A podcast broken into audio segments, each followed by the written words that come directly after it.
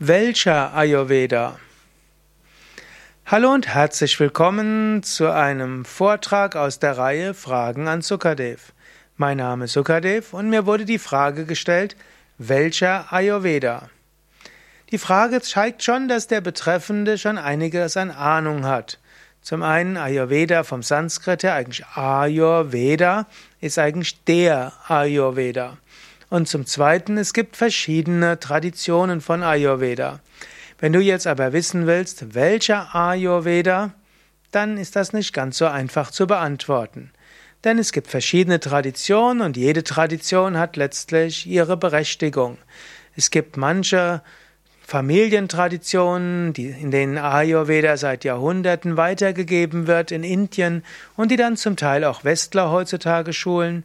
Es gibt an indischen Universitäten, Ayurveda-Universitäten, gibt es äh, mehrjährige Studiengänge, da gibt es Bachelor und Masters of Ayurveda und man kann sogar sein Doktorat machen im Ayurveda. Und es gibt natürlich auch bei uns im Westen verschiedene Ayurveda-Schulen. Zum Beispiel bei Yoga Vidya haben wir auch ein umfangreiches Ayurveda-Programm bis zum Ayurveda-Therapeut, Ayurveda, hm, auch Ayurveda Acharya und du könntest auch, auch eine Art naturheilkundlicher Ayurveda-Therapeut werden, wenn du zusätzlich die Heilpraktiker-Ausbildung machst.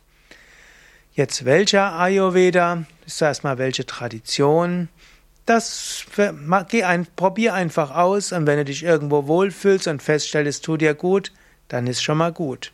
Oder geh auf die Internetseite und schau sie dir genauer an. Da ich ja jetzt selbst von Yoga Vidya bin und deshalb nicht neutral bin, werde ich mich jetzt nicht erdreisten, über andere zu urteilen. Ich meine nur, unser eigener Ayurveda ist schon mal recht gut.